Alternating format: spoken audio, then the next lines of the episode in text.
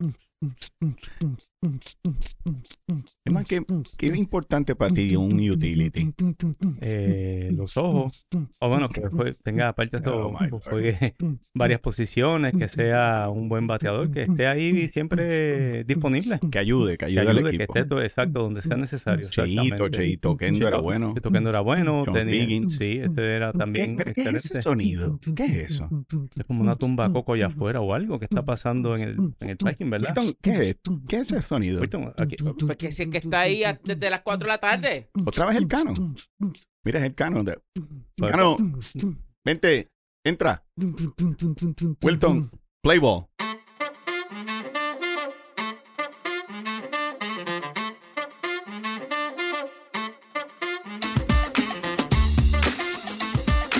Bambi, Germán, Y el cano. Con Wilton Vargas en los controles comenzamos béisbol con quejones, conversando del mejor de los deportes y también de otros temas y donde casi nunca coincidimos, pero de algo pueden estar seguros, que hoy se habla béisbol con quejones y disfrutamos el momento con Magna, cerveza premium puertorriqueña. Salud. salud. Salud. Hoy es jueves 11 de mayo del 2023, episodio 50. ¿Qué tiene muchacho? ¿Qué tienen quejones? de 5-0. Pitcher actual, Ajá. vigente, Adam Wainwright. Adam Wainwright, El, hombre que van a enterrar a el 70 com- pies 6 pulgadas de Yadier Molina cuando los dos mueran. Padre. Oye, ese sería bonito, ¿verdad? Así, 60 pies, Sí, 6 pulgadas. 6 pulgadas uno de los Ah, otros. eso sería ideal. Eso Sí. sería lo ideal. Y- Y, y tengo otro, Juan Terín Pizarro. Terín Pizarro. Fue número 50. Los otros días dijiste otro de Terín Pizarro. Que también era el 49 en Era otro el equipo. 49 y Exacto. 50. Y va a decir mañana, eh, La para el weekend, el a lo más 51. 51, exactamente. Pero este es true, no me lo inventé. Juan No, Terín no, Pizarro. te- yo Así te que- creo. ¿Y ¿Qué tiene? Y siguiendo la línea de los lanzadores, Houston no se quedó atrás con un Ay, número bendito. 50. Se trataba del grandioso J.R. J.R. Richard. Richard, hermano. 6'7 que medía, 6'6. 6'8. 6'8. 6'8. No, es que yo lo conocí y- cuando tenía 11 años. Yo- Ujú. E imponente, imponente. Y obviamente el final que, que tuvo, el, el corte abrupto que tuvo en su carrera también Un es. infarto, ¿verdad? Un, de- un Un, infarto, un sí. stroke le dio, Sí, sí. exacto. Un y pues, sí, eh, nunca derrame, fue no. la- ni la misma persona y mucho menos el mismo jugador, desafortunadamente. ¿Tú te imaginas Murió cuando- como 4 o 5 años. Cuando tú jugabas contra Houston y era un doble juego, y el primero era J.R. Richard y el segundo Nolan Ryan. No la Sí. rayan y, y- y cuando él comenzó, pues su control no era muy bueno. Así Imagínate, que eso era ayuda. era bien regado. Eso ayuda. y- y- Llamando a la cooperativa de seguro de vida, algo así, este, pa- pa- pa- subiendo la. la- Oye, y, ante la ausencia pues de Jordi, que lo estamos excusando. Jordi, buen este, viaje. Aquí tenemos a. Oye, se nos olvidó. Vamos a darle la bienvenida al Cano, al Cano Agosto. que- volvió, volvió. Hubo, hubo un clamor popular por allá afuera. Este, Oye, tú estás desde las 4 con ese calor. ¿ah? ¿Y cómo? eh, Bueno, chequeamos. tolerancia. Estaba como mil- tolerancia y, Y- y y deseo. Y cuando digo un clamor popular en la fila, mientras iban a votar los populares, preguntaban por ti. Así, coño, Oíste gana. eso, No, oíste no, eso. no menciones que- mucho que los canos tole- en, tolerancia, en la y, política. tolerancia y deseo. es lo que tú dices, pa. Oye, Es una combinación, es una combinación eh, tu, novela, erótica están escribiendo allá. Mr. Miyagi, Mr. Miyagi.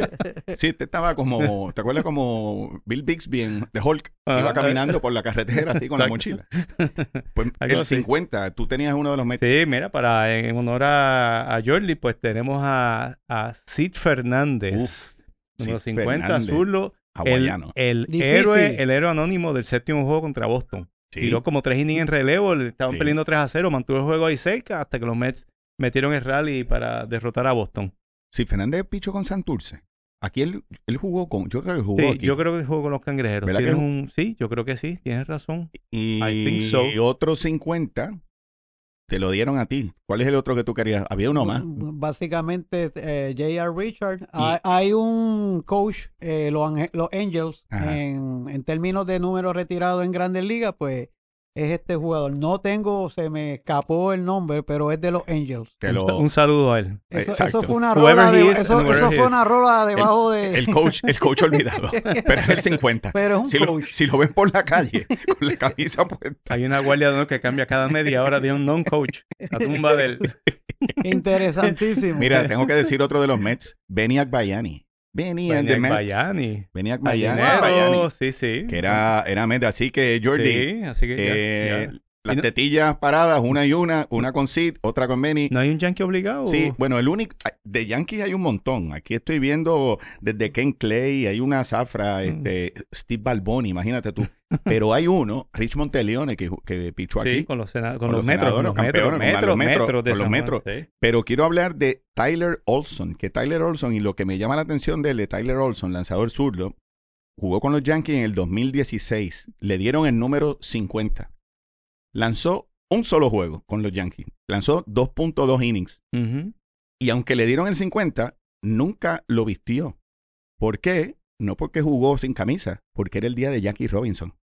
Ok. Ok. Y usó el Jugó el- 42. el 42. Interesante. Al otro día Lo bajaron. lo bajaron, más nunca volvió. Ok. Pero now you know Ujú. the rest of the story. Es un, un- No, no. Moonlight Graham de la vida casi. Con el 50 que nunca Ajá. jugó el 50. Está bueno para, para agarrar a la gente así. ¿Por qué no le di, por qué no jugó con el 50? Y sí jugó. Interesante. todo modo. Pues nada, tenemos ya el Pues, programa excelente. cuadrado con el 50. Nos vamos. Pues no, ya, perdóname, vamos. vamos a seguir. Vamos a empezar. Este, a mí me gustaría hablar de Wilson Contreras, mano. Empezar. ¿Qué ustedes creen de lo que le está pasando a Wilson Contreras con San Luis? Wilson Contreras, yo creo que es un asunto en donde los Cardenales de San Luis totalmente eh, votaron, o sea, se, eh, votaron la bola, o sea, en el- de- drop the ball, como dicen en inglés, como Ajá. dicen en Palmarejo. Dejaron caer O la bola. Dejaron caer la bola totalmente. O sea, eh, decidieron reemplazar a Yadiel Molina, que es un. que hace dos semanas, tres semanas hablamos del tema de Yadiel, de su influencia en el equipo, lo que representaba y todo eso. Entonces, el Centro lo traen por un jugador que es eminentemente un jugador ofensivo, que no es un jugador ofensivo. Pretenden que reemplace la presencia en cierta medida de Yadiel Molina. Y ahora, y fíjate, y algo poco característico de San Luis, lo han convertido en otro issue público que lo decidieron no sacarlo de catcher y convertirlo en bateador designado permanentemente. Y eso, Es una movida bien, y eso para. bien mala. Yo pienso que a él le están usando de chivo expiatorio. Sí. Que están buscando a alguien a quien echarle la culpa. Sí. Y que tú eres el Jonah en el barco. La culpa es tuya. Desde, desde que tú llegaste, no estamos ganando. Wilson Contreras, mano. Wilson Contreras es un catcher, no es una superestrella, pero no es un mal catcher. No. es- jamás será No, Yadier no. Molina. No, Batea, creo que está bateando como 266. Y el tipo lo trajiste por cinco años, creo que está firmado. sí, Pues, las ¿pa' qué? 17 millones anuales. Pues, mano, tienes que morir con el tipo. Sí. Tú no vas a cambiarlo. Ese tipo tiene que estar allí. Sí. Me, me recuerda un poco a Reggie Jackson en el 77 con los Yankees. Es más una cuestión de que el equipo no engrana y se tienen que buscar la culpa Sí. co- de Billy Martin, echarle la culpa. La culpa es Reggie. Sí. Que porque este equipo ganaba y llegó Reggie y al final dejen al tipo Sí. jugar y el tipo terminó con los números. Yo creo que Wilson Contreras hay que dejarlo cachar, mano. Sí. Ya, ya Car- eh, Wainwright dijo, es mi catcher. Ujú. Yo lo voy a, lo voy a usar. Pues yo creo que hay un serio asunto, un problema serio en el management de los Cardenales desde el top hasta el dirigente. Yo creo que es un equipo que está pre- pre- predispuesto a eventualmente en la temporada muerta a reconstruirlo completamente. Sí. O sea, en- en- a nivel de management. Eddie González, yo sé que debe estar sufriendo. Eddie debe estar hablando Sí. solo ahora mismo, el ah, mirando la pantalla del celular, gritándonos y, Sí, y pues, pero es después que es envíanos cuál es tu opinión. Es un tipo que te pega 25 honrones y le das 500 turnos, Wilson Contreras, felizmente. Mira, Wilson Contreras está bateando de 2.76, tiene 11 empujadas, 3 honrones, Ujú. ¿ok? En 105 turnos, en 29 juegos jugados. Sí, por eso. Bueno, It's fine. pero, pero a lo que voy, ¿dónde está Arenado? ¿Dónde está Goldschmidt? Sí. ¿Dónde está el resto del equipo? Un Eso, solo, un- eh, una, golondrina no hace verano. Eso, Definitivo. eso, eso es lo que refleja un ambiente, eh, ahí- lo que está aflorando es un ambiente tóxico. Eh, Sí. Uno de los eh, eh, puntos de inflexión eh, fue la, la acción que tomó ante la prensa el, el dirigente. Eh, obviamente, si San Luis no estuviese por esta mala racha, pues todo fu- estuviese en otro, en otro panorama. Y eso es otra cosa. Yo creo que San Luis, una ciudad que todo es bello, que la gente, todo le va bien siempre, como que entran en pánico, encontrarse con, con Sí. una crisis, Exacto. como que yo no estoy acostumbrado a esto. ¿Qué es esto? Y en. Está eh, lloviendo, yo no estoy, yo no tengo sombrilla. en honor a la verdad, en honor a la verdad, es, es uno de los peores comienzos en la historia de San Luis. Estamos, estamos, estamos hablando de una franquicia. Flaco, pa- falta casi el 80. Todavía acabamos de pasar el 20% de la temporada. Ah, pero- 23.1 de los colegios Falta carretera temporada. con Sí. ganas. Sí. Pero la prensa, la prensa Ah, a sí. la hora de, de crear titulares, a la hora de crear unos issues, Sí, porque en San Luis no hay, la prensa no La está... prensa de San Luis no está acostumbrada a eso. Exacto. O sea, San Luis es una ciudad en donde sencillamente el equipo está jugando mal, no están acostumbrados a esto. Es un equipo, no van a perder sin juego, yo apostaría. Pero No, yo no creo que vaya a pasar eso. por eso, pero un equipo que ha tenido un comienzo terriblemente... eh, Fíjate, me gustaría lento. ver el, el- la dif- el grado de dificultad de los equipos con los que han jugado. Esa, esa data, no sé cómo conseguirla, la tengo que averiguar para encontrar ese grado de dificultad. Jugaron con los Dodgers recientemente. eh, Es más, yo creo que lo más escandaloso que ha pasado en San Luis, y fue hace como siete años, yo creo que fue cuando Jack Clark insinuó que Pujols Sí. eh, usaba sustancias para, para batear mejor, y de hecho, al otro día lo votaron.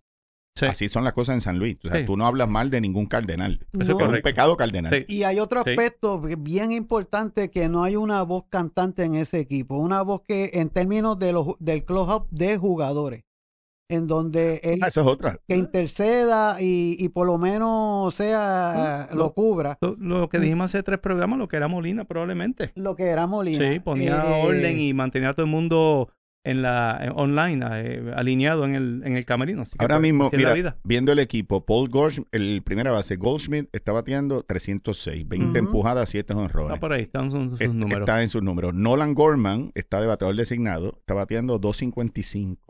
De ahí, perdón, de ahí nos vamos. eh, el segundo es Wilson Contreras, el segundo mejor bateador del equipo. Tercero, Gorman. Cuarto, Tommy Edman. Nolan Arenado está bateando 233. Sí. ¿Ok? Sí, no tenía un buen comienzo. No, es cuestión de comienzo, pero volviendo, el me, problema me- es el picheo. Sí. creo el que picheo colectivo. creo que el, el- el hecho de haber sido Cobb y que lleguen las malas, la mala suerte, le ha caído Sí. al- a Wilson Contreras, que by the way se ha portado bastante, ha aguantado.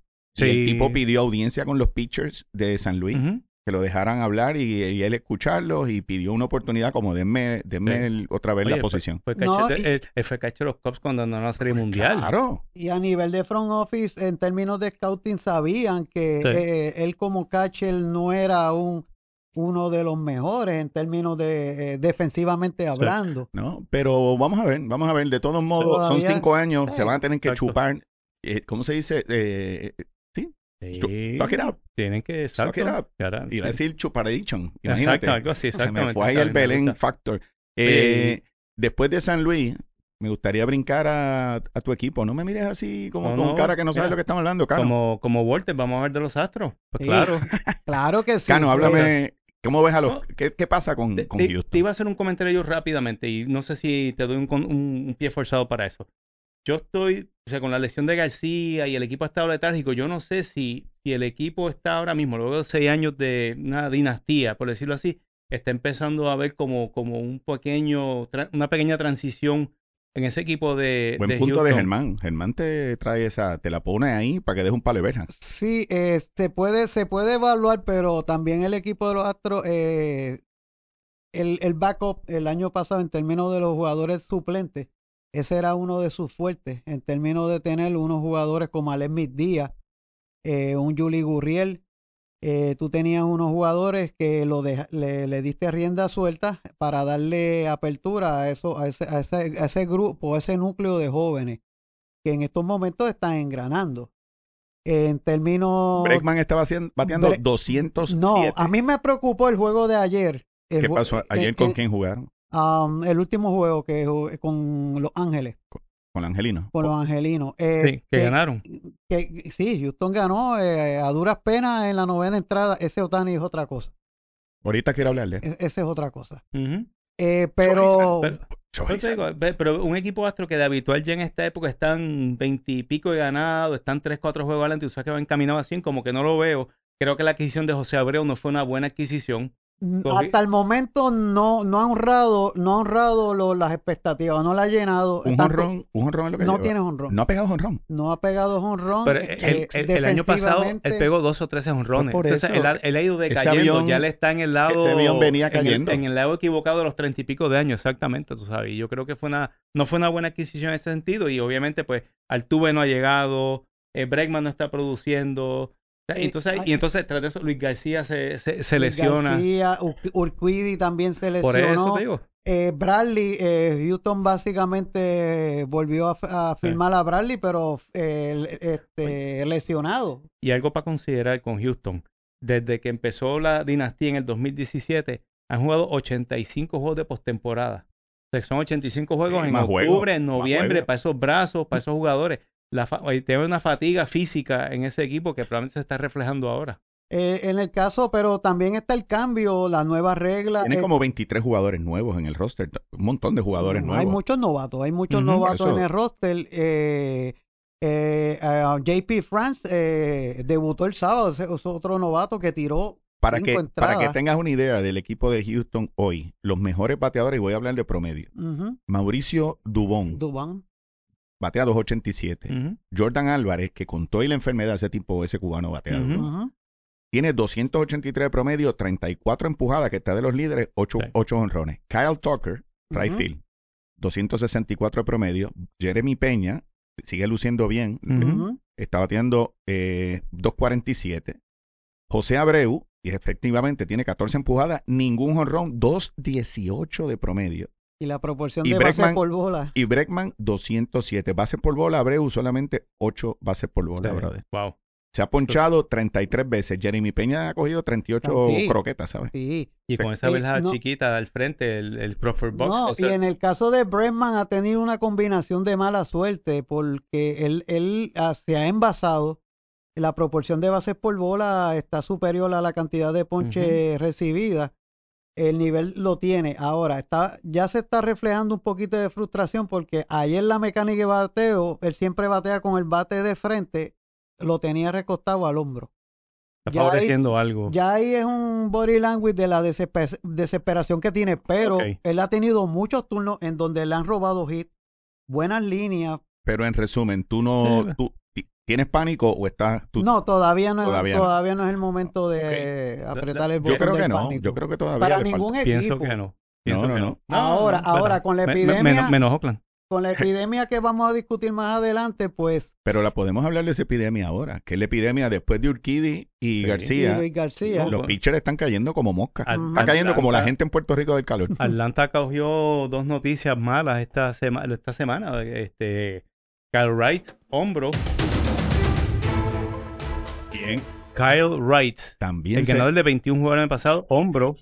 Y Max Free, pues, el, eh, Cy Young. foreplay tightness, el forearm tightness, que diga. esa, esa, esa palabra es an- a- anticipo a Tommy Oh, John. Cuando Tommy dicen John. forearm, tightness, eso quiere decir que hay algo malo que está en el codo. Tú sabes que Y los dos, tan- mínimo dos meses van a perder cada uno. Tú sabes que no es lo mismo, pienso yo, que no es lo mismo que a ti se te lesiona un abridor hoy y en un mes se te fue otro, que se te vayan dos abridores back to back. Tú sabes la presión que crea y sobre todo si es un 1 y un 2, pues el 3 se tiene que sentir ahora que es el 1, que Sí. no está acostumbrado. Lo Sí. mismo pasa con Houston, ¿tú entiendes? Es una mentalidad.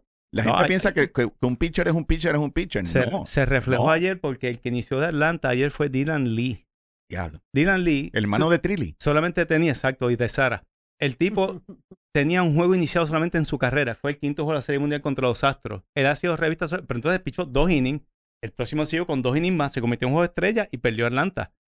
Porque Uf. esencialmente no hay la, la, la secuencia de un picheo, lo cual me trae el tema de todos estos pitchers que se están lesionando recientemente, iniciadores. Porque no solamente son los dos de Atlanta, tenemos No, una lista ahí. y siguiendo envidiable. La, y siguiendo la lista, eh, yo hice una selección random en términos de las lesiones en Grandes Ligas hasta hoy. Y la lesión que yo seleccioné fue la del hombro.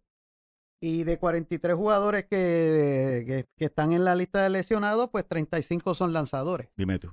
Creo So- que el 47% de los lanzadores, si no fue el año pasado, esta temporada, el 47% Sí. de todos los lanzadores se han lesionado. No, Entiendan, mira, mira, mira, y- te- yo tiré nombre, mira, a la soltar, así yo guiando, anoté esto eh, mientras paraba el carro en la luz, estaba anotando. Rodón, Bueller, Musgrave, Ranger Suárez, John Means de Baltimore, el, el de Grom, que es el padrino de todos ellos lesionándose, Robbie Ray. De Grom, mano. O sea, eso, de- entonces, yo digo, una de las cosas que yo entiendo que va a ocurrir con esto de, de los cambios en el clock, pitching clock y todo esto, que los pitchers sea, los pitchers de antes pichaban 230, Sí, 240 pero innings. eso no, muchacho, olvídate. Hoy en día, o sea, estos son pitchers de 160, 170 innings, mano. Y Tú no te lesionas. es que Es volvemos. el tipo de lanzamiento que se está... Es que volvemos. Tú- los, la otros días, frecuencia. los otros días en el chat de nosotros, enviando fotos, Ujú. Greg Maddux. Greg Maddux. ¿Tú crees que Greg Maddux en estos tiempos estaría siendo el Greg Maddux de hace de, de aquellos tiempos? Yo no creo. No. mano. Yo soy bien reservado con el arbitraje. No le hubieran dado lo No, primero que a, lo- a en lo el mejor ni sexto sube, inning. a lo mejor ni sube la Grandes Ligas. Posiblemente, pero en el sexto inning posiblemente le están diciendo, Sí. ya mismo te- eh, vas a entrar a la tercera vez, te tienes que ir, tira Sí. muy suave, Exacto. este, te van a dar palo porque ahora todo el mundo hace swing con el chavao exit velocity. Sí. Este, pues, Yo, yo, sin embargo, creo, again, y el punto que yo iba con el pitching clock, el cambio, yo creía que, que iba a favore- favorecer eventualmente a los lanzadores para que lanzaran más innings. Yo creo que esta generación no está acostumbrado a esto. Yo creo que las próximas generaciones van a acostumbrarse. Yo creo que tiene que ver un poco lo del pitching clock, pero a la misma vez que estos son jugadores no acostumbrados a eso. si los, como yo lo veo, es si la alta gerencia acaba de entender que conseguir lanzadores primero no es fácil y que si vas a tener un juego más rápido, que tú te das cuenta, eh, los otros días yo estaba viendo a, a- a- a este pitcher de los Yankees, la, el- como estaba respirando, Sí. el tipo estaba agitado, Sí. porque es una detrás de otra, detrás de otra, y, y llega un momento que tú dices, ok, cógelo con calma, vas a tirar una bola, un cambio a ochenta y pico, una recta baja a 90. No, ahora tú es a tirar piedra. Entonces, tú tienes un juego rápido, tirando duro. Pues mira, primero que lanzar, el cuerpo humano no está hecho para lanzar. Sí. Tú estás creando, eh, has creado un juego donde un tipo tiene un, un movimiento bien eh, accidentado. Si quiere tirar duro, con un torque, el hombro no aguanta para tirar Sí. este, una velocidad X hasta Ah, 105, creo que llego, 100, Es un movimiento naturalmente violento. te va a Y, y- fastidiar y- todo. y otros aspectos externos que es la rotación de la bola en términos de tú darle más grip, más, más rotación. Trevor Bauer lo había mencionado también que el enfatizar en eso, pues también eso tiene sus efectos en el codo, en el hombro, en la mecánica. Yo he Sí. observado también, y esto es béisbol con quejones, en términos del arbitraje, no sé, obviamente son seres humanos, pero hay Nah, muchos lanzamientos nah. rompientes eh, en donde pues No me vengas con los árbitros. Yo los árbitros los defiendo. Yo creo que llevan tremenda Wow, temporada. no, pero mano. no, no, Hay muchos que son, Sí, porque está perdiendo Houston. no. Seguro. A- ayer en el juego de Los Ángeles vi lo mismo, en- te hace trabajar más, tra- tras que, tras que te hace trabajar más. Hablamos, hablamos del caso de, de Greg Maddux, pero hay pitchers que tienen 96 millas para respaldar y defenderse, pero cuando tú tienes una recta de 92, 91 Si tú, y la pasas por la comida, si tú insistes en en tener tirapiedra, sabes que con toda probabilidad no vas a aguantar toda la temporada con No, esa ganga. No, no, van a no, durar. no, no, van a durar. Y siguen cayendo y siguen mostrándose. Vamos a ver cuando ella, cuando todo el mundo empiece a calibrar y decir, espérate, que esto tenemos que bajarle un tres rayas porque es, es pero demasiado. Es, preocupante porque está- eh, apenas llevamos un mes y pico. Pues por eso, y, Sí. suba, y sume la, suba las nóminas. O sea, un Scherzer. Ya Scherzer ahora tampoco está pichando porque, no. porque tiene el cuello, se le trancó Sí. el cuello. Tienes el factor edad. Verlander Ajá. está tirando bien por el momento. Darlo temprano, vuelvo insisto, son gente ya metida Sí. en años. Curiosamente, el mejor que se ha adaptado a esta cuestión es que Clayton Kershaw, a su Clayton Kershaw, a sus treinta y pico de años, y todo el mundo lo tenía como que de, poco descartado, olvidado. Y el tipo sigue humming along en ese sentido. Así que este ha sido de los pocos que me Iro- parece que se ha adaptado. irónicamente, irónicamente. Oye, y Sí. para, para que, hablando de lo que quería mencionar ahorita de Atlanta, Bryce Elder con efectividad de 1.74, Correcto. 3 y 0, Ujú. Spencer Strider, Ujú. 4 y 0, 2.70 y Charlie Morton con 3.32 y 4 y 3. Exacto. Ahora lo demás, Inca rodilla, brother. Sí, exacto. Y Inca rodilla. Deja que el pitcher bueno, No, tiene Oakland que nos pueda tirar para acá a nosotros. Vamos a Eh, ver. eh, el cuerpo de relevista y obviamente la, Eh. eh, este, lo cómodo que está Atlanta en estos momentos en su A mí, me- mi fuente me estaban diciendo que. ¿Quién? Mis Eh. fuentes. Allá de Marieta, que van a subir próximamente a, a Mike, Mike Soroka. ¿Se acuerdan de Mike Sí, Soroka? Mike Soroka. Exactamente, ten, Kings. Que ganó 17 juegos hace como 4 años. Tremendo ¿Qué- pitcher. Él estuvo lesionado. Dos, le- dos roturas del talón de Ay, Aquiles. Germán, olvídate de esa. pero ha pichado muy bien en AAA y Ese se es como espera comprar que un suba. carro usado. Así que, Un carro usado, dile. bueno, 25 años, el tipo es bueno. Y yo quiero también traer a colación algo bien Dímelo, Cano, importante. En dímelo. e- En, estos momentos, todos estos cambios, y esto va a ser un, un pie forzado para Bambi en términos de la actuación, eh, protagonismo que van a tener los gerentes generales en esta temporada. Pues, el ¿Qué gerente, cambio van a hacer? Bueno, ¿Qué todo voy depende- a buscar? todo Ahora depende de dónde estemos en julio. ¿Dónde No, están los pero equipos? ya Ajá. desde ya, con esta, con esta epidemia de, de Es que, no hay lesiones, es que si no, si no hay lanzadores, ahora mismo, si no hay lanzadores y los lanzadores buenos, ¿cómo yo te voy a soltar un pitcher bueno ahora mismo? ahora Si no tengo la, no, no quedan. hay muchos equipos ya comunicándose allá, llamando Ah, bueno, a Kansas City, eh, eh, preguntando por Chapman. Está bien. Pues, pues, un loco. En- ¿Quién quiere a tierra- Harold en- en- Chapman? En tierra de ciego. Ningún tuerto va a ser rey. Harold Chapman no es tuerto. Harold Chapman no tiene dos ojos de vidrio y la baja todavía a 100 millas. A ver, ¿y a quién? eh, Eso está bueno para mandarlo a la lucha libre eh, a, a- a ver qué hace. Pero está bien interesante, los gerentes, los gerentes pues ya tienen que estar haci- eh, haciendo scouting, Eh, buscando. Sí, esto es todo el tiempo y van a estar mirando y tanteando la situación, eso es correcto. Pero está bien, vamos a darle, vamos a darle un mes más y vamos a ver Sí. dónde está la gente. Yo, por ejemplo, yo con los Yankees, yo estoy preocupado con Carlos Rodón. Si los Yankees, si Carlos Rodón no lanza este año, la cosa, olvídate de wild card, o sea, lo que, o sea, ¿Tuviste, tuviste el tweet ¿de qué? de la esposa de Carlos Rodón? No, ¿qué Ay, pasó? no. Alguien eh, puso un ya- un- una fuente de, de los Yankees, tuiteó que, Los Yankees. que había una especulación de que Rodón no iba a lanzar el resto del año y le contestó la esposa de Carlos Rodón, puso bullshit, a reliable source, Uf, puso ella. eso es una Así esposa. exactamente. Así Eso que- es una esposa. Eso hubiese escrito Julie. Es ese- eh, la esposa es más fuerte que Carlos Rodón, No, no, definitivamente. no, no, no. Oye, todo lo contrario.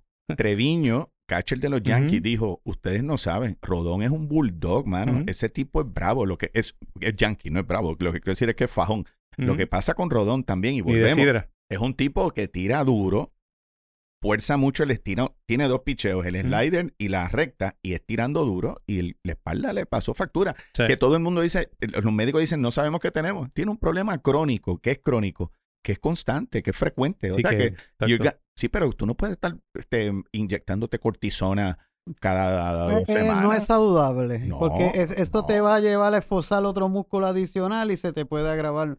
A Medicina. que- ah, no. que- yo me puse... Cuando tú pasas trimmer no te das un- un- una cortisona No, o yo, algo yo- así. yo tengo una pasa el trimmer que, allí. muchacho, que yo me lo Sí. quita. Una Ok, o sea que el caso de Rodón es wait and see entonces. Sí, ¿no? Eh, dicen ahora mismo, después que te dan un shot de cortisona, estás dos semanas sin, sin, sin hacer absolutamente nada, que es el sueño de todo marido. Ujú. Tú decirle a tu esposa, tengo cortisona, me- mamá, tenemos que hacer otra magna. Anyway, el tipo dos semanas y de ahí ven, ¿qué pasa? ¿Qué pasa? Eso. Y todos sabemos que la razón por la que Carlos Rodón firmó, lo firmaron, lo reclutaron los Yankees y Frankie Monta, Sí, fue Pastor Astro. puede, puede que sea que Frankie Montas llegue antes que Rodón. ¿Ok? Porque Piensen eso. esos lanzadores tienen excelente número Contra los Astros. contra los Lo que Astros. pasa es que posiblemente los Eso Astros no... Lo, Eso me gusta. Lo que pasa es que posiblemente el año que tenemos por fin no están los. Astros y nos toca otro equipo y nos dan de pastillas. Así es el béisbol, puede ser así. Este, puede dar eso. Tengo un poco de sed, pero antes de, de darnos la que viene por ahí, quiero dejar saber, y esto lo digo por Jordi, los Mets están jugando, en los últimos 17 juegos están jugando para 4 y 13. Han recibido 7 blanqueadas y llevan 5 series perdidas. Ah, no 5 son- series perdidas. No son los Mets del 22 entonces. No, por el momento no son los Mets del Y, 22, y mano. no es que tú pierdas, es con quién tú pierdes. Exactamente. Y cómo pierdes. Están, ahora mismo Paquito Lindor está batiendo 2.24, Mark Hanna 2.17, Starling Marte 2.17. Lo salva Brandon Nimo con 3.12, Jeff McNeil con 2.69, Pete Alonso sí tiene 13 honrones, 31 empujadas, el oso polar, pero batea 2.34. El equipo está perdido, mano, ahora mismo. Pero volvemos. Así es la pelota, eh, pero le están pasando, le están pasando duro y difícil. Echa- echan de menos un poco a Chris Bassett, yo creo. sí, Que ha pichado bien Sí. con Toronto. Sí, ha Por eso te digo muy que bien con ha sido un caso de badly, bad allocations of money. Oye, Y- Hablando de Toronto, ¿vieron cómo terminó la el juego ayer? Con Bichette otra vez tirando un, un tiro, Eh, sí, ese es el pana Por- de Montoyo. Sí, Ese- el que lo sí, choteó, el sí, Judas. Sí, sí, sí. el Judas. Yo, yo Este, estuve viendo ese mi pan. Yo estuve viendo ese juego, obviamente estaba batiendo Bryce Harper, eh, nadie esperaba eh, una- un roletazo bien duro al lanzador, que fue la jugada. Pero se la metió bien a Bichette, se la dio bien para el, cambio. Pero fue cómoda. Sí. Yo, yo pensé que cuando iban a hacer el replay iban a reclamar la jugada de No. un de un No, de slide. en, el, en la segunda base. Pero él estaba cómodo para tirar ese ese lance. Tú, ese tú sabes una cosa, lance. que, que Bichette, que está bateando un montón, yo me quedo, y esta te la pregunto a ti, Joel Sánchez, buen Joel Sánchez, uno de nuestros oyentes que es fanático a matar de Toronto, nadie es perfecto, pero tiene, a, tiene al trabuquito de Toronto. Sí. ¿Ustedes creen que en dos años, yo, yo sé que bateó un montón, pero ¿y si Bichette en algún momento lo cambian? Y se traen un Ciore que estabilice el cuadro y se buscan un mejor pitcher y lo mandan para otro lugar porque dicen, yo necesito a alguien también defensiva. El Ciore tiene que ser defensivo y. Bichette a veces como que pierde la, Sí, pero no, pierde la tabla. yo no creo que un talento, el upside que tiene Bichette es demasiado alto para, o sea, lo acomoda en otro sitio. Son peloteros de Eh, estos tiempos que son ellos. Y, Y ellos entienden, yo bien. soy bueno jugando así, no me cambien nada. bien, y yo pero- quiero, mira un Carlos Correa. Pero, Mm, eso- No, y, y by the- pero, by pero the contrario a Correa, Bichette se mantiene saludable. Son 200 No, no, no. hits y 30 honrones garantizados. Pero I'll take that any day. Bobby Bichette está bateando ahora mismo 3.29 con 24 empujadas, 8 Por eso. honrones. Y para su derecha fildeando, él tiene a Chapman que cubre bastante terreno, un guante de oro. Mejor tercera base de la Liga Americana. que- que- Defensivo. que también le, le- le- le- lo mitiga, o- obviamente le resta e- esa movilidad para... Tú te buscas. le a- favorece, tú. Mi buscas- pregunta te- ¿tú, tú tú lo dejarías en el cielo o tú pensarías meterlo en el Bueno, outfield? tú, no, tú le das el beneficio de lo de tú te consigues a un coach como un Ron Washington. Bueno, dejar tirar a Charlie Montoyo, vamos. o un, que era o un- tremendo o- infield. o un, o un- Ujú. un ex Blue Troy Tulowitzki a que, a que le enseñe ciertos fundamentos, que, le- que, lo, que le dé, lo, lo pula como campo corto. Y le, le daría el beneficio de la duda. Fíjate, me gustaría que yo sé que Bichette le hizo la vida di- di- difícil a Charlie. Si Charlie le dio consejos y el tipo seguía haciendo lo que le dio la gana. Me gustaría hablar con Charlie Montoyo, buen tipo, Sí, buena Sí, gente, sí. eh, saberle, pero eso lo seguimos en el segundo, la segunda parte de BCQ. sí. ¿Quién se da una? Ay, Nos vamos, yo la pago. Pss, Cerveza. Magna. Cerveza puertorriqueña elaborada con ingredientes cuidadosamente seleccionados y ofreciendo una cerveza premium que encarna la experiencia y la dedicación a la excelencia de cervecera de Puerto Rico. Cerveza Magna. Uf, magnífica. Salud, quejones. María, esa Magna está frita, ¿verdad? Qué No, rica. es, es injusto. Ah, güey, y, y tú, mira acá, ¿no? con una sonrisa de, de punta a punta. Ah. Una cero, Tampa Bay. De oreja a oreja. de, sí, exacto, de oreja a oreja, porque aquí hay eh, 1 a 0, Tampa Bay en el sexto, en la entrada, en- llegando al sexto contra los Yankees. Yo tengo fe de que ganemos esa serie, la vamos a dar, Ok. la, la barramos, pero ¿Quién está pichando por los Yankees? eh, Domingo Germán. Domingo Germán, tu pana, Y ahora mismo bateando a Rosa Arenas. ¿Y vas a decir algo de Alex? Coño, en- en- sin que uno se, de- se percate, Boston ha ganado 9 de 10 juegos. Nada, ningún equipo está más caliente que Boston. Por eso. Sí. 8 y 2. Bueno, los Dodgers con están 8 y Por 2 eso, también. ganaron 8 corridos y dividieron con Atlanta este weekend que jugaron uno y ¿Cómo uno. jugaron, Pati? ¿Te gustó? ¿Cómo Eh, jugó Boston? Boston jugó muy bien, por eso te digo, no, no, te estoy diciendo, el equipo de Boston, vamos, si le voy a dar crédito a Cora, porque se le va a Sander Bogas, se le va a JD Martínez, se le van los jugadores, y yo creo que para mí, Cora es el tipo de dirigente que le saca más provecho a sus jugadores que cualquier dirigente en las grandes ligas, honestamente. Tenía a Kike en el central, lo bajó el shortstop, le llenó el hueco el shortstop, está jugando bien, ubica a los jugadores excelentemente. Cora conoce. Oye. Alex Cora, tú sabes que yo no soy fanático de él después de lo de Houston. Sí. Y todavía tengo mis dudas con Boston. Ay, Cano, ¿quieres que te rompa la botella encima? ¿Ah? ¿Ah? ¿Quieres, que- ¿Quieres que te saque y vuelva el calor afuera? Ok, dicho eso, Alex Cora sabe de béisbol. Es Tal vez es el mejor dirigente. Bueno, Bruce Bochy. Ahora mismo, Sí. hoy por hoy, yo no creo que haya un mejor dirigente fuera de Bruce Bochy que Ujú. esté de tú a tú con Alex Cora. Dime uno. Que tú puedas decir, tipo sabe de, de se conoce el juego. Sí. Y sin estar mirando carpeta. No, no, no. A mí me quedan, yo llevo este, yo manejo el Bueno, te equipo. digo, es un, es un tipo que tiene un buen fit para el juego, que en- el momento no es demasiado grande. El tipo mantiene el equipo calmado, jugando en postemporada, ha hecho un excelente trabajo, Sí. mantiene a todo el mundo tranquilo y conoce bien a sus jugadores y sabe ubicarlos en una posición donde, donde son exitosos, honestamente. Utiliza su De- fortaleza, evade Sí. sus debilidades. Definitivamente. Y él tiene esos gorros que él, eh, él tenía la gorra de jugador, él tuvo la gorra de dirigente, la gorra de gerente. Sí.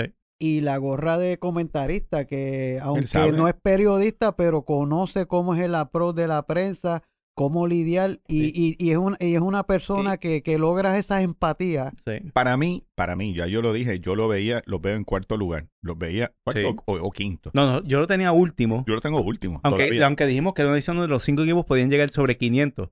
Pero Boston es un equipo de 83 No, es que- victorias, es algo que así. mi- mi- mis sentidos me dicen que ese se tiene que desinflar. Sí. Te- están jugando muy bien, Sí. pero son por sobre sus expectativas. Y bueno, pues están haciendo quedar bien a Cora, pero es que la pelota, ustedes saben, señores, tarde o temprano, tarde o temprano las aguas vuelven No a es- su nivel. y no es lo mismo tú acostumbrarte a jugar con todo, con tu división constantemente, con, estru- con una estructura de jugar con, con, con la división oeste para tal mes.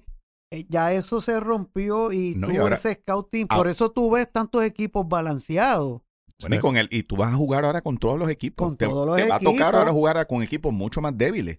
Antes tú ibas a jugar mucho más juegos con la división tuya. Hoy, hoy, si la temporada se acaba hoy, todos los cinco equipos de la división este, todos entran. Todos. Todos. Y, y, y to- todos en otras divisiones estuviesen eh, Sí. o primero o segundo lugar, Sí. incluyendo los Yankees, que Yankees. está cargando los cuatro equipos. Ese equipo sí que tiene fuerza. Ahora sí que te voy a meter con la botella. porque- El equipo más fuerte, exacto. Los demás. Esos muchachos, que- esos que- muchachos tienen Qué gallardía. chiste mongo, man. A mí eso. Está bien. Pero en honor a la verdad, eh, los Phillies eh, eh, es un equipo que su arranque no ha sido pa- para, para la plantilla que tienen, al igual que los Astros, al igual que Los Phillies van a subir. eh, Schwarber, está- Cardenales. Schwarber no le da ni al piso, pero eso tan. Schwarber es un tipo que coge una racha ya mismo, empieza el calor. Tú vas a ver que Schwarber vuelve. Eh, los Eh, Phillies eh, vienen eh, por ahí. Ese, ese line-up de los, de, de los Phillies, que Oye, decirlo usted tenga. Tú acabas de decir, Mm. y, y- y algo de Cora, que me pone, a- y le había mencionado a ustedes ayer, de que me gustaría hacer un comentario, y, y es hablando de los analíticos. Eh, en los Yankees, por ejemplo, tú tienes eh, que todos los días te cambian la, el line-up, que se trajeron a Peraza, que tú esperas entonces que juegue todos los días, pues no, lo sientas un día, juega un día, lo vuelves y sientas dos, porque los analíticos dicen, no, no, no, es que él tiene que jugar hoy y contra este va a ser más flojo. Peraza nunca ha jugado en grandes ligas, brother. Déjalo jugar. Eh, tú no lo conoces.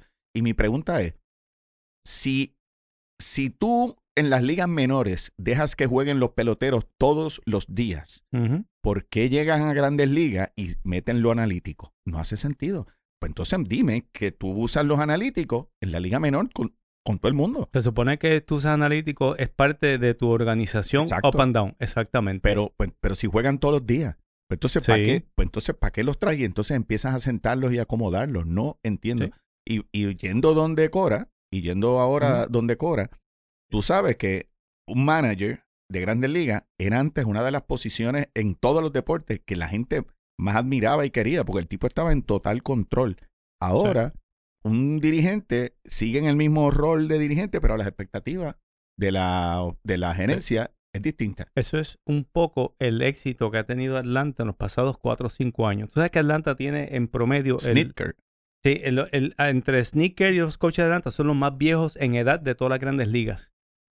Y eso es algo Dusty Baker con hecho a Baker. propósito porque no es un equipo que no, no está totalmente envuelto en analytics. Dejan que los coaches jueguen con la barriga un poco, con el gut. Y en ese sentido no están tan, tan in- investidos en la cuestión de anali- an- an- analytics. Y tienes un Ron Washington, tienes un Kevin Seitzer. Y eso es un poco el secreto de Atlanta en ese sentido. Pero, pero ahora mismo el dirigente espera que se ejecute las decisiones del juego, pero son basadas en qué? En probabilidades, en el macheo, en modelos de, de, predic- de predicción, Mm. eh, porque el modelo dice que si, si sigues así este modelo, pues vamos a, a ganar. Y mira, eh, a veces es bueno, pero también una conversación de un dirigente, un pelotero, en un momento clave, le ayuda y le da confianza. Y, y pienso tanto, y si tú no eres así, vas a perder a los peloteros. ¿Tú te acuerdas lo que hemos hablado? Cuando Joe Namath, en el Super Bowl, en una de las jugadas clave, Sí. estaban todo el mundo reunido y él dice, oye, aquel allí, ese no, wow, ese es John Candy. Él no estaba hablando al equipo del juego, él simplemente sacó a la gente de un momento del, Sí. del juego, como diciendo, señores, esta es la vida. Ah. Vamos a jugar y vamos a ver qué sale. El dirigente tiene que tener la, la- la flexibilidad de, de jugar con, con jugarse una corazonada. Yo Y, estoy. y que- y que Yo no- me y- y acuerdo- aunque le explote en la cara, es mi decisión, soy el dirigente. A mí, como decía Toby Jara, las estadísticas son como los bikinis.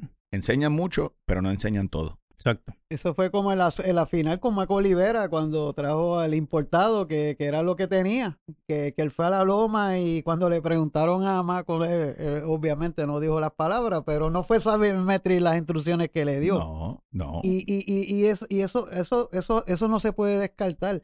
Yo siempre doy por hecho el- la, la serie de, de los Dodgers, que tiene un asterisco. Eh, fue, fue en la pandemia. eh, 60 eh, juegos, sí. que Cash. Cash es, es, es- es Snell. es- Ah, sacar a, a, a- a Nate Snell. Sí, pero eh, na- este, si, si recordamos, una de las series ¿cuánto más. llevaba? Seis innings casi perfecto. Seis, Sí, seis. por eso. no había Y- y ni, ten- ni, ni 100 lanzamientos. Pero Ridículo, había un problema, Sí. había un problema que la serie previa de, de Tampa contra Houston, Houston cogió ese, ese relevo y se lo comió.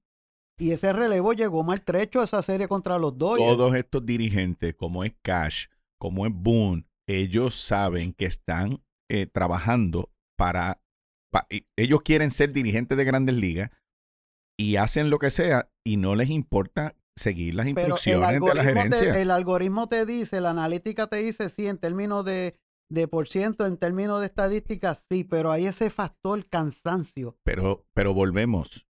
Yo entiendo lo que tú me y estás está la diciendo. intuición del dirigente, esa Todo eso- libertad de, de toma de decisiones. Eso se dijo la semana pasada. Ahora es un asset. Brian. Cashman le ha dejado saber a la gente que sí, Aaron Boone puede hacer todo lo que quiera. Nosotros le damos la carpeta con las instrucciones. Si él se sale de la carpeta, después tiene que justificar Y mando un reporte. por a- qué hizo esto, porque perdimos y dice- dejándole saber, tú sigues así y pues no sabemos dónde vas a terminar. Que todos sabemos dónde vas a terminar, ojalá. Pero anyway, eh, oye, juegos esta semana, en este weekend, ya saben que, tam- eh, como Hay una mencioné, serie interesante. Sí, Tampa Bay está jugando con los Yankees. Esta serie para los Yankees ahora mismo es crucial porque pueden ganarle cuatro juegos, acercarse más a Tampa. Pittsburgh está jugando en Baltimore. Pittsburgh Se desinfla un poco. Uno y Pittsburgh nueve, uno y ape- nueve de los uno últimos. y nueve, Manolo. Manolo. Eh, Después que lo mencionamos en el podcast anterior, se, se Lo desplomaron. salaron. Le hicimos la, la- el SI Jeans. están más eso, sí. más salados que el traje de baño de Aquaman, mano. Uno y nueve está jugando Pittsburgh, pero están, eh, espero que empiecen a ganar este fin de semana, porque están jugando con Baltimore. Ese es el problema. Están jugando con Baltimore que Que juega, está- está jugando Un tremendo béisbol. Sí, Eh, Atlanta viaja a Toronto. es una buena serie. Esta serie es bien importante, Germán. Por favor, gana. San Luis Tenemos visita, como tres, tres DVD ahí. San Luis visita Boston. El que vea juegos de en E ESPN, este, pues allá ustedes. Pero San Luis visita Boston, el juego de la semana el domingo. Chicago, los Cubs, y- los Cubs están jugando con Minnesota este fin de semana. Y San Diego y Los Ángeles, que parece que juegan todas las- todos los días. San Diego visita a los Dodgers eh, este fin de semana. En la semana, empezando ya a partir del lunes o martes, los Yankees juegan en Toronto. Los Dodgers, perdón, los Angelinos van a Baltimore. Tampa Bay va a los Mets. Atlanta va a Texas. Texas. Los Cubs, los Cubs van para tu, pa tu cancha acá, ¿no? Va, va para Houston. Y Minnesota va a los Dodgers. Eh, antes de irnos a, a la sección que vas a hacer hoy por, por Jordi, Ajá. eh, quería traer algo de Shohei Otani. Hmm. Shohei Otani hace dos días pusieron una noticia de que le pasó a Babe Ruth eh, en cuanto a ponche. A Ponche. Y me dio con mirar la diferencia entre Babe Ruth y Shohei Otani. Y empezando por Babe Ruth. Babe Ruth tiene un WAR de por vida como jugador de 182.6. Shohei Otani tiene 27.2 de WAR. Ok, no me vengan de acá, pero en esos tiempos estamos hablando cómo dominó su tiempo. Pero volviendo acá, en 10 temporadas, Babe Ruth lanzó, ganó 94, perdió 46 con una efectividad de 2.28. Otani lleva en cuatro temporadas 32 y 14 con 2.93 en 71 juegos. Si nos vamos a la comparativa en 162 juegos en una temporada, Babe Ruth hubiese ganado 21 y 10 con 2.28, lanzando en 36 juegos. Otani hubiese ganado 15, perdido 7 con 2.93. O sea, Ruth 2.28, Otani 2.93 en 34 juegos. Eso sí, Otani poncha más, 243 ponches versus Ruth que hubiese ponchado a 107. Ok. Eh, mano, comparar a Babe Ruth con Shohei Otani, Otani no es malo, pero no te pongas a comparar a Babe Ruth. No, son comparaciones que pues... O sea, Babe Ruth es Ta- otra cosa. Yo sé Sí. que eran otros tiempos, pero mano, Babe Ruth se comía cinco hot dogs, se bebía cuatro o seis Coca-Cola en medio de un juego, comiendo como un demente. si ese tipo se hubiese enfocado realmente a jugar en su tiempo, quién sabe lo que hubiese jugado. O sea, pero no sé, es buscarle la quinta pata al gato y traerlo. No, es marketing. Yo, yo entiendo que detrás de esto hay un marketing es para, para punto, crear ¿sabes? esa efervescencia de... Creo que lo que dice Carlos. Sí. marketing. Sí. Sí. Porque la- eh, todo, todos estamos conscientes de la diferencia que había, pero hay que reconocer, es, es- ese Otani le dio un honrón a Ryan Presley. Wow. Es que nadie da, un, nadie da un jonrón. En eso se parece a. Babe Ruth. que los jonrones son un elevados que parecen palomas despegando, mano. Es- son elevados, son in- la bola en lo que cae. Toma, a veces, creo que los otros días tomó más de 5 o 6 segundos en lo que cayó la bola del bombo que había tirado. Oye, un comentario de Babe Ruth. Babe Ruth con los Yankees, antes de las últimas veces que lanzó, lanzó con 35 años, ganó, Sí. y lanzó con 38 años, Tiene una blanqueada. ganó. Tiene una blanqueada Ok. de los 38 años. a los Sí. 38 años, Sí. en grandes ligas. Yo sé, no hay cosas de él que no hacen sentido. Pero nada, eso era... Oye, y digo, para efecto de la conversación no tiene que ser ahora, pero va- vamos a hacer algún tipo de predicción sobre cuánto dinero y cuántos años cogería Otani para el 2024. Otani le van a dar 600 millones en 10 años. 500, yo, yo... No, le van a dar un... No le van a... 500 ya... eh, Tú vas a ver. Pero sí. No, ahora no. Y yo creo que son los Dodgers. Tironet. O sea, pensémoslo y lo tiramos próximamente. Pues ahora sí... ¿Estás ready para que te acorralemos en el corner? Vamos para el corner. Looking forward to that. Pues vámonos para el corner. Wilton, vámonos. Bienvenidos al corner. Gracias. Ahora me tocó a mí. Gracias. A la orden. Eh, bueno, vamos a empezar con el, el deporte donde se juega todo el año en todos los sitios del mundo. Y el primer tema que tenemos que traer es el de la- las semifinales de la Champions League. Se jugaron esta semana la primera, la primera vuelta Ajá. y tenemos pues al, al Imperio, Real Madrid, enfrentándose Ya. al Manchester City de Pep Guardiola y el resultado que fue eh, el juego fue en el Santiago Bernabéu y acabó empatado a uno. Ahí es que juega Haaland Sí, ahí es que juega Haaland. y no anotó. Ahí hubo un gol de Vinicius Jr. No, el otro no me acuerdo quién Por, fue el que anotó el gol. por ahí es que voy. Haaland no anotó. No anotó, o sea, la máquina no anotó. No anotó en ese juego, exactamente. Ok. Así que el juego se quedó empate a uno. Eso ¿Cuándo le es el da, próximo juego? una- la semana que viene. Uf. Eso le da una leve ventaja al eh, Man City porque anotó un gol away. Ahora está con dos de ventaja. Aunque es uno a uno, técnicamente, excepto si el próximo juego acabara 0 a 0, Me eh, pues entonces eh, ellos son los que adelantan a la final. Voy a Así Real que Madrid. Voy a Real Madrid. Voy Yo- a Real Madrid. Yo no. Entonces, este eh, perfecto. ocurrió entonces el otro día el derby de Chicholina, ah no, de la Madonina, perdóname, Chicholina es otra persona, entre el Inter de Milán y el AC de Milán. Uh, Este, o sea, eso ¿cómo está la cer- el vino y la cerveza eso, corriendo? y la pescosa y, No, no, no, y el, el- Ay, no la el- y los sienten. motines. Un punto eso- eso- eso es- el poder eso- de eso asimilación. Eso es como los toritos de calle y los bravos de sidra, pero peor. Probablemente. Yo Así creo, que, yo creo, hermano. Sí, sí. exacto. Y en este caso, el Inter se apuntó a una victoria de ¿Y dos eso, a- eso es una dos- sorpresa? No necesariamente no da sorpresa. No, el Inter es un buen equipo. Ajá. Este, así que. Y, ga- y ganaron en Milán. O sea que tienen los dos puntos. Pero si los dos son Milán. uno es local y otro es Ah, visitante. ah, ah, Como ok, ok. Sí, diferencia, sí, sí, que exacto. tú ganaron de visitante. Exacto, y ya, cuando ya. tú anotas dos goles de visitante, es una ventaja como si fuera de tres goles. O sea, que el otro equipo tiene que remontar como un 3 a 0 Está bien. para poder entonces superar el, el, eh, eh, ese, ese déficit. Así que eh, parecería entonces ahora mismo, vamos a decir, no puedo hablar de la Real Madrid Man City, eso está un toss-up, aunque... pues, Germán va a ganar Real Madrid. aunque- ya no, le, no me des Sí, la por eso lo- lo- los madrileños con su complejo No, de superioridad, pues, pues están, este, quieren que van a, a la final. Pero vamos a decir, este, el Perdóname, Inter, que, que, que quede claro. No es que tengan el complejo de superioridad Real Madrid. Pero es que los condenados en la Champions, lo Sí, que son- pasa Son es... dueños de la Champions, son dueños de la Champions. Hay cosas que tú Sí, tienes que llevar al Vaticano que Sí. aquí son milagrosas. Sí, sí, yo, yo sé, no, eso es, ver- Anyway. eso es verdad. Así que, anyway, este, pero ahora mismo si se acabara hoy, pues sería Man City contra el Inter.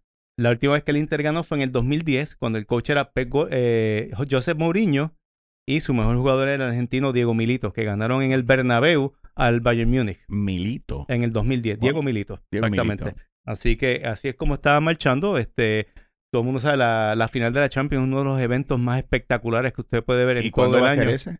temprano en junio, generalmente es la última semana de mayo, pero como el mundial atrasó un poco en los torneos, ahora creo que es la 5 o 6 de junio, si mal no recuerdo. Ok, pues, eh, puede que sea el 4 de junio, porque el 4 de junio es Por, importante. por para- ahí más o menos. Ah, porque es este, mi cumpleaños. Ah, qué bien. ok, Pues apúntalo. es domingo, así que no, domingo, no, no, No, no, exacto, no, no no va a ocurrir nada de ese día, no, no hay razón para, así que felicidades este, adelantadas entonces en ese caso. Así que, anyways, este, eso es lo que está ocurriendo con la Champions League. Así que yo creo que esos juegos de vuelta van a ser este, muy interesantes. Y cosas raras han pasado en semifinales donde equipos remontan. Pueden ser juegos de bien, bien locos en ese sentido. Así que, eh, ¿algún comentario de parte de ustedes? No, no. no Ted Lasso no es coach en ninguno de esos equipos. Ted Lasso, Así que- vi, la- vi el episodio de esta semana, lo vi ayer y Ok. estuvo muy bueno. La verdad es que esa serie... Pásame tu password de Apple, hermano. Mm, es, que, de es, es que volvemos. eh, yo no...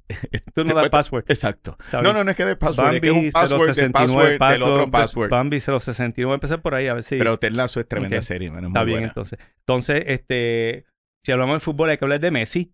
Y da- Ok. Oh, Leonel Andrés Messi, el mejor jugador en la historia de la humanidad, que tengo un chinche, tengo un chinche o no. que fue sancionado por el PSG, fue suspendido. La última vez que Sí. Jordi estuvo aquí sentado, trajo pues el bochinche de que lo habían suspendido. demás. No. Exactamente. Bueno, pues, o sea, ¿qué- ¿por qué tú vas a la- eh, penalizar a Messi? Porque no fue una práctica. Messi puede ir snu a una práctica y no lo penaliza. Es Leonel Messi. Pero ¿por qué tú tienes que traer que Digo yo, o sea, again, habiendo dicho eso, el equipo lo restituyó.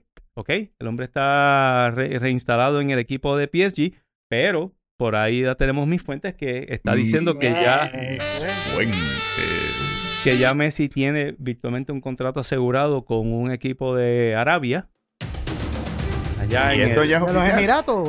No, no es oficial, nada es oficial en la vida. Este, así que, pero, Por- se- pero ¿por cuánto se va? ¿Como por 8 millones? ¿9 millones? 8 millones por minuto, algo así. El contrato era como de 50 millones, 500 millones de dólares anuales. ¿Qué sé yo? Ay, Eso parece un. Qué es- barbaridad. es un jeque árabe, sí, el jeque es un tipo que debe tener 10 millones metido en el, en, en el sofá de la, del- de, de la sala o algo así, tú sabes. Así que este, Di- que la butaca. dine- Sí, di- sí, los di- perros di- hacen un dinero loco. Y sale petróleo. Exacto. Lo, lo que, lo que sí, pues habían dicho que obviamente eso va paralelo con el hecho de que el equipo con el que va a firmar Messi, que vamos a buscarlo por aquí, me, me enviaron esa información mis fuentes. Y dale que están. Eh, el club se llama Al, Al Hilal.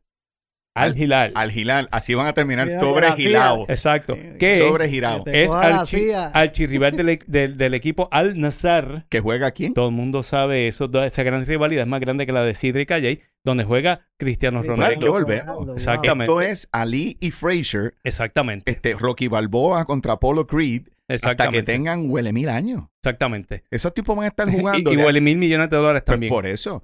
Y es, esa gente, yo estoy seguro que son socios, que Sí. tienen un, como la, como, ¿cómo es que se llama? La, la, la, aquí la- los municipios que hacen uniones y este, eh, tienen un Sí. contrato. Exacto. De, búscalo por ahí, porque es que se buscan. Batman necesita Sí. al, al guasón.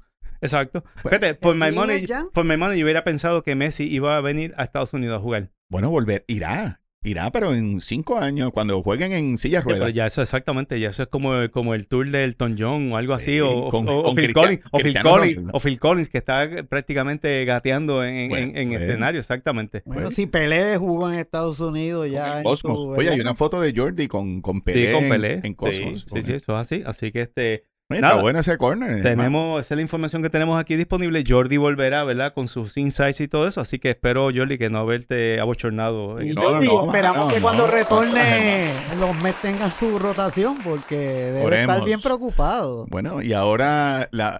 ¿a quién le tocan los cinco? ¿A ti, Germán? A mí me tocan los cinco. Bueno, amárrense, Fasten your seatbelts. It's gonna be a bumpy ride. Ponme la musiquita de los cinco, por favor. Que por ahí vamos.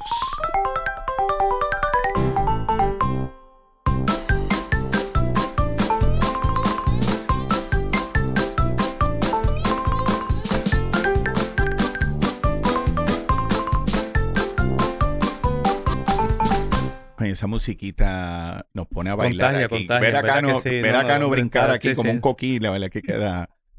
Queda. Este, de todos modos.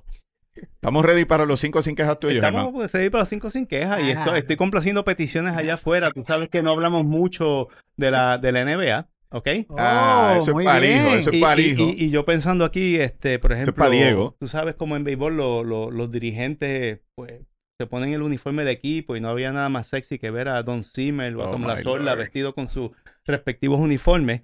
El NBA no, ese no es el caso. ¿No? Eh, ¿ok? Engabanado. Y, y mi, el, el- la lista que me vino a la mente para desarrollar fue cinco coaches de la NBA que son exitosos en la cancha y exitosos en su manera de vestir.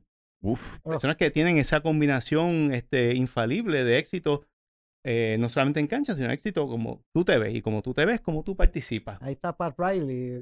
Bueno, pero no vamos poquito a poco.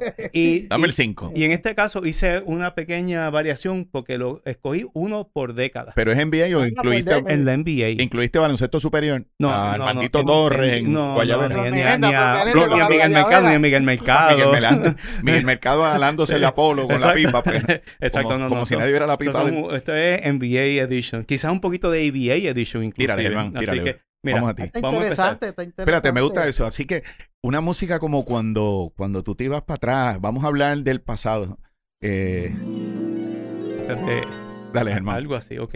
Vamos a empezar en los años 70, ok. La Yeah. época del poliéster, Yo me peinaba. Ah, cha- chaquetas de mahón, pantalones bell bottom y todo eso.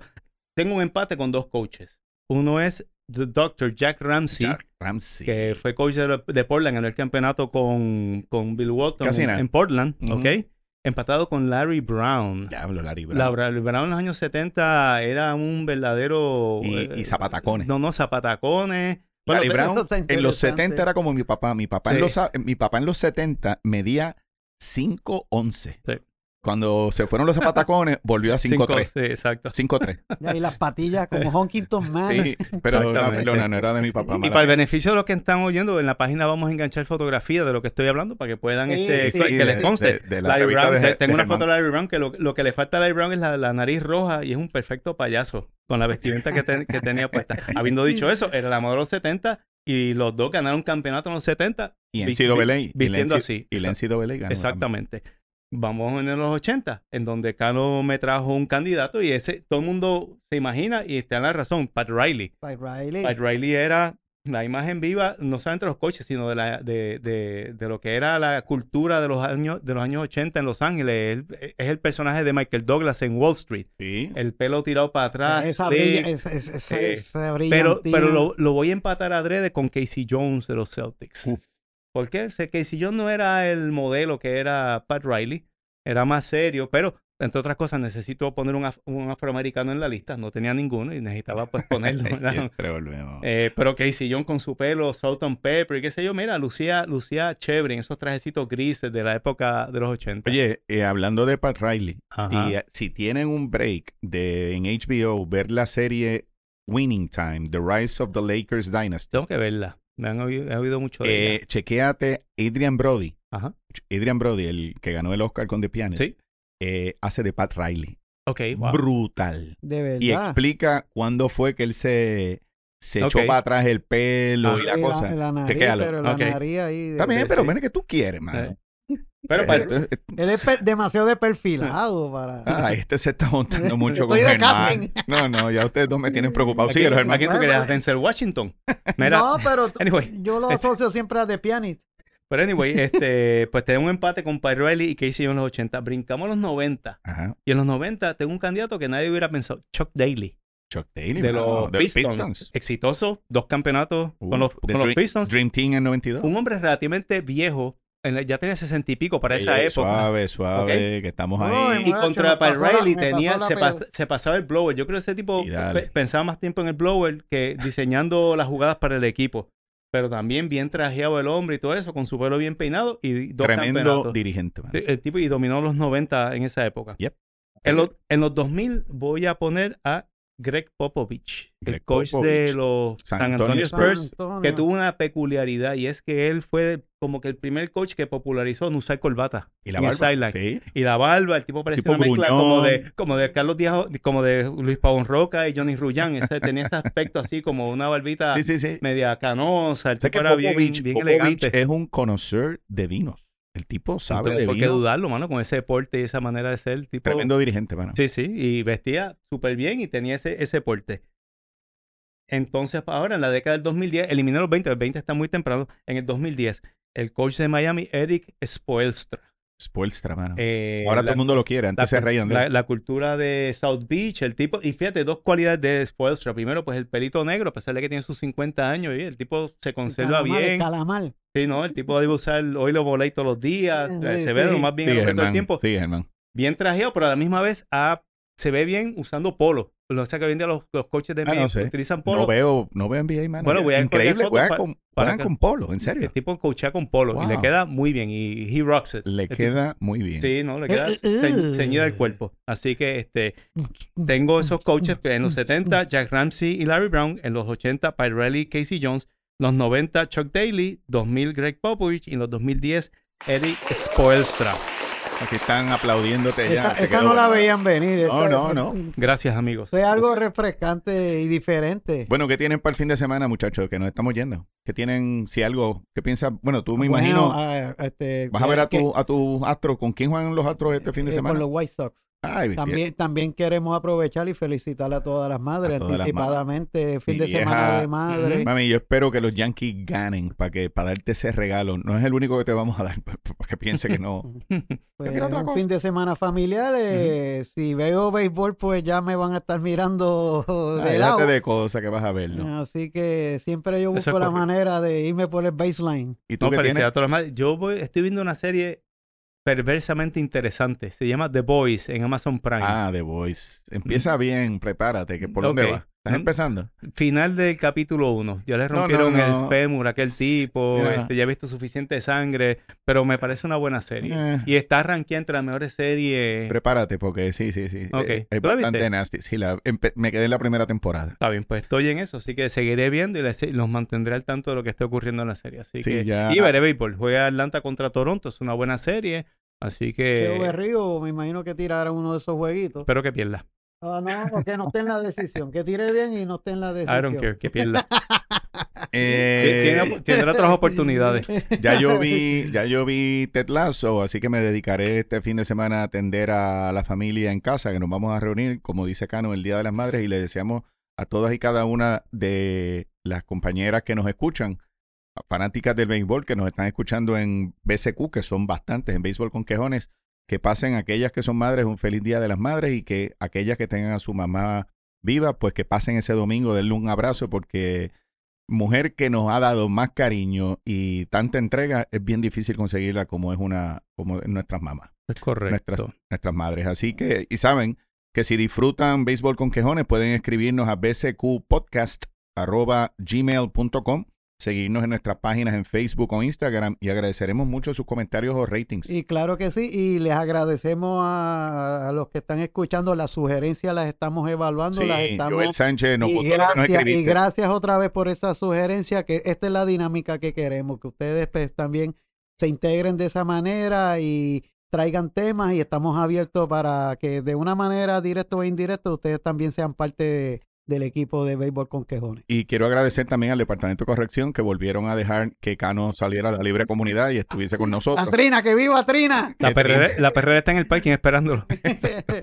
Pero, pero cuando Jordi regrese, no te apures, que tú volverás pronto. Aquí viaja todo el mundo y cuando no haya nadie, pues vuelve Manny el Mota, el, utility, el utility. el utility. Y, y tú con él. Así que ya eso. Sí, Bambi, Germán. Y el cano. Nos despedimos hasta el próximo episodio de Béisbol con Quejones. Jordi, disfruta tu viaje. Y Wilton, llévatelo.